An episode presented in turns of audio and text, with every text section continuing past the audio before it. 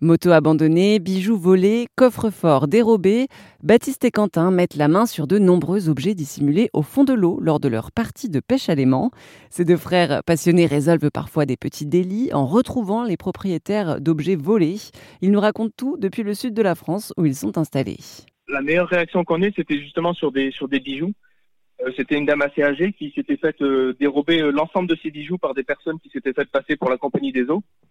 Donc, elles étaient rentrées chez elle et une personne parlait donc au couple de personnes âgées pendant que l'autre a, a tout dévalisé dans la maison. Et nous, on est tombé sur un baluchon lesté dans lequel il restait certains bijoux. Et il y avait une gourmette avec le prénom Jackie et une date de naissance. Euh, comme on poste nos vidéos sur, sur les réseaux sociaux, donc on a une personne qui, qui fait de la généalogie et qui a réussi à retrouver le Jackie grâce à l'orthographe et, et, la date de naissance.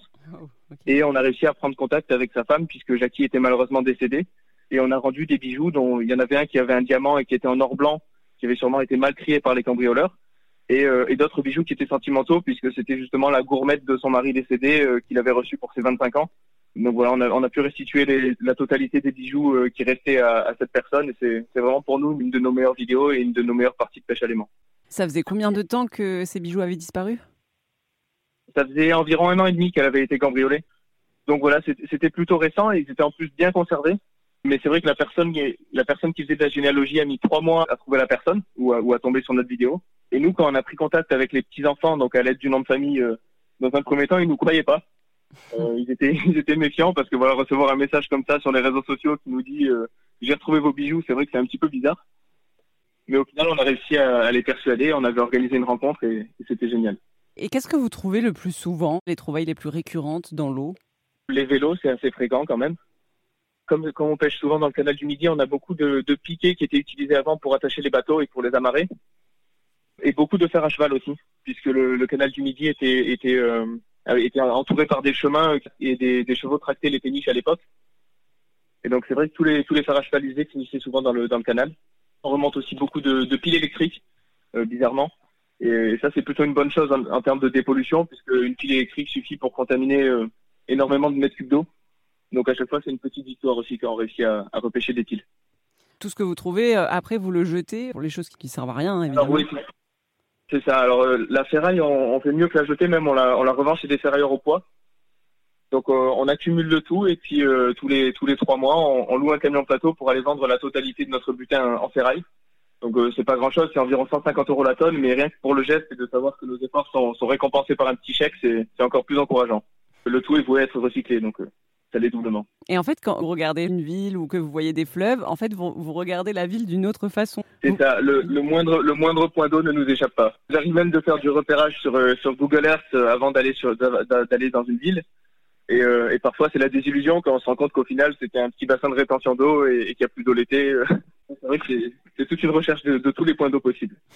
Oui, parce que alors j'ai vu sur une vidéo que vous êtes allé euh, vers une boîte de nuit, par exemple, et vous vous êtes dit, vu que c'est de l'eau vers une boîte de nuit, il peut y avoir potentiellement euh, des choses intéressantes. C'est ça, c'est ça. Il y a toujours euh, cette idée d'endroit prometteur, donc que ce soit des boîtes de nuit ou à côté des gares ou, les lieux fréquentés où on sait que voilà, susceptiblement, la nuit, il peut se passer plus de choses qu'ailleurs. Et il nous arrive aussi parfois de même de regarder les actualités. Euh, ça nous est arrivé par exemple pour la, ville de Latte, où un, gendarme avait plongé à l'eau pour, pour sauver quelqu'un, pour l'aider euh, suite à une chute dans l'eau. Et, euh, le gendarme avait perdu son, chargeur de son pistolet. Et donc là, on avait passé plusieurs jours à essayer de le chercher avec nos aimants. Malheureusement, ça avait été infructueux, mais c'est vrai que ça nous arrive aussi parfois de, suivre les actualités et d'aller chercher les objets éventuellement égarés ou même les objets suite à des faits divers en cherchant le cours d'eau le plus proche. C'est génial. Et est-ce que vous avez trouvé des choses un peu ah, plus oui, bah, Oui, oui. Bah, une fois, on était parti à la recherche des, des, armes des tueurs du Brabant. Donc ça, c'est un, un, vieux fait divers belge qui date des années 80 et sur lesquels il y avait eu plusieurs pistes et plusieurs fois des, des armes qui avaient été découvertes dans le canal, dans, dans le canal de Bruxelles-Charleroi. Et on était parti jusqu'en Belgique avec l'idée de, de, retrouver certaines de ces armes. Et donc, on avait passé plus d'une journée à, à, quadriller un petit peu toute la zone en fonction des recherches et des découvertes déjà effectuées avant. Et, euh, et on avait réussi à trouver un, un pistolet Browning. Donc, euh, bon, d'après ce que nous a dit la police, il n'était pas forcément lié à cette affaire-là. Mais bon, c'est vrai que pour nous, c'était quand même la consécration de, de chercher des armes et justement d'en trouver une sur place. Puis des fois, c'est un petit peu plus soft puisque ça nous arrive aussi de, de pêcher à l'aimant, puis d'être rencontré par une dame qui vient et qui nous dit que que son parasol s'est envolé il y a quelque temps de son, de son balcon et qu'il est sûrement dans l'eau et, de le retrouver et de lui rendre. Et, vos parties de pêche euh, à l'aimant, je suppose qu'elles attirent pas mal la curiosité, même des gens qui passent à côté de vous et, vous rencontrez de nouvelles personnes comme ça? Voilà, c'est ça. Souvent les gens s'arrêtent et, puis c'est marrant aussi parce qu'on le fait dans toute l'Europe et on voit les, différentes réactions des gens euh, par rapport justement à ce qui est nouveau et à la pratique. Et c'est vrai que nous en France et dans le Sud, on trouve que les gens sont, particulièrement curieux donc ça nous arrive des fois de faire des, parties de pêche à l'aimant, puis d'être rejoints par des gens qui, veulent même essayer l'aimant et qui font quelques lancers. Ça nous est arrivé par exemple à, à Sète où on pêchait au, bord d'une cité à côté des Tantos. Et on était sur le trajet des enfants qui rentraient du collège pour aller chez eux. Et donc on a fini avec une vingtaine d'enfants qui, qui testaient la pêche à l'aimant avec nous euh, pour nettoyer les cours d'eau de leur ville. Est-ce que vous avez d'autres endroits marquants à nous partager, euh, d'endroits où vous avez pêché? Alors le, plus marquant et le plus insolite pour nous, c'est Berlin. Euh, c'était il, y a quelques mois. On a eu la chance d'aller pêcher en, plein centre de Berlin, en face du, du Bode Museum. Donc c'est un musée assez réputé dans, dans, dans le coin et c'est surtout voilà c'est pour l'aspect historique de, de, Berlin. Et on était avec des pêcheurs de, de toute l'Europe et, et, certains ont remonté donc des armes de la Seconde Guerre mondiale. Il y a des rendez-vous de pêcheurs allemands à travers le monde. C'est ça, il y a une vraie communauté comme on se suit sur les réseaux sociaux et, et qu'on aime bien découvrir de, de, nouveaux endroits ou de, de nouveaux spots comme on dit.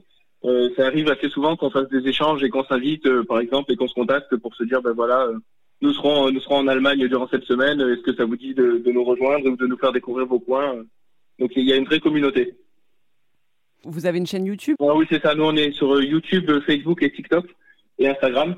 Et, et notre chaîne, c'est Pêcheur de Trésors. Sur YouTube, on a 310 000 abonnés. On est 820 000 sur TikTok et 350 000 environ aussi sur Facebook. Est-ce qu'il y a d'autres anecdotes que vous voulez nous raconter? On en a beaucoup. Peut-être une qui est un peu un peu drôle. C'était euh... oui notre notre anecdote euh, la plus drôle. Je pense que c'est quand on a cherché l'iPhone de Kim Kardashian, puisqu'il y avait eu une, une, polémique à propos du, du braqueur de Kim Kardashian qui euh, qui avait écrit un livre. Oui. Et euh, on était tombé sur un extrait dans lequel il, il expliquait qu'il avait jeté le téléphone de Kim Kardashian dans le canal de l'Ourcq à Paris. Et donc on avait passé toute une toute une après-midi à, à, chercher l'iPhone de Kim Kardashian à Paris dans le canal de l'Ourcq qui était en, en plus gelé. Et malheureusement, on l'a, l'a jamais trouvé. Et est-ce que ça a vite pris sur les réseaux sociaux, euh, cet engouement-là? Vous avez vu euh, les chiffres monter euh, à, quel moment? Au début, au début, c'est dur hein, parce que les, les, algorithmes des plateformes ne mettent pas en valeur les, les petites chaînes, enfin, notamment sur YouTube. Commencer en 2020, c'était déjà assez tard. mais c'est vrai que c'est, surtout grâce aux découvertes dans un premier temps qu'on s'est fait connaître, parce que voilà, on a fait des très belles découvertes très rapidement.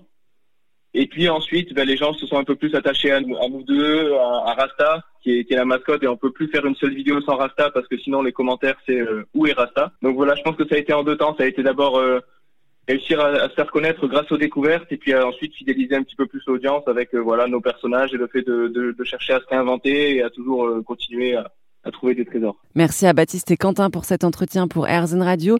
Et pour retrouver tous leurs réseaux sociaux, rendez-vous sur airzen.fr.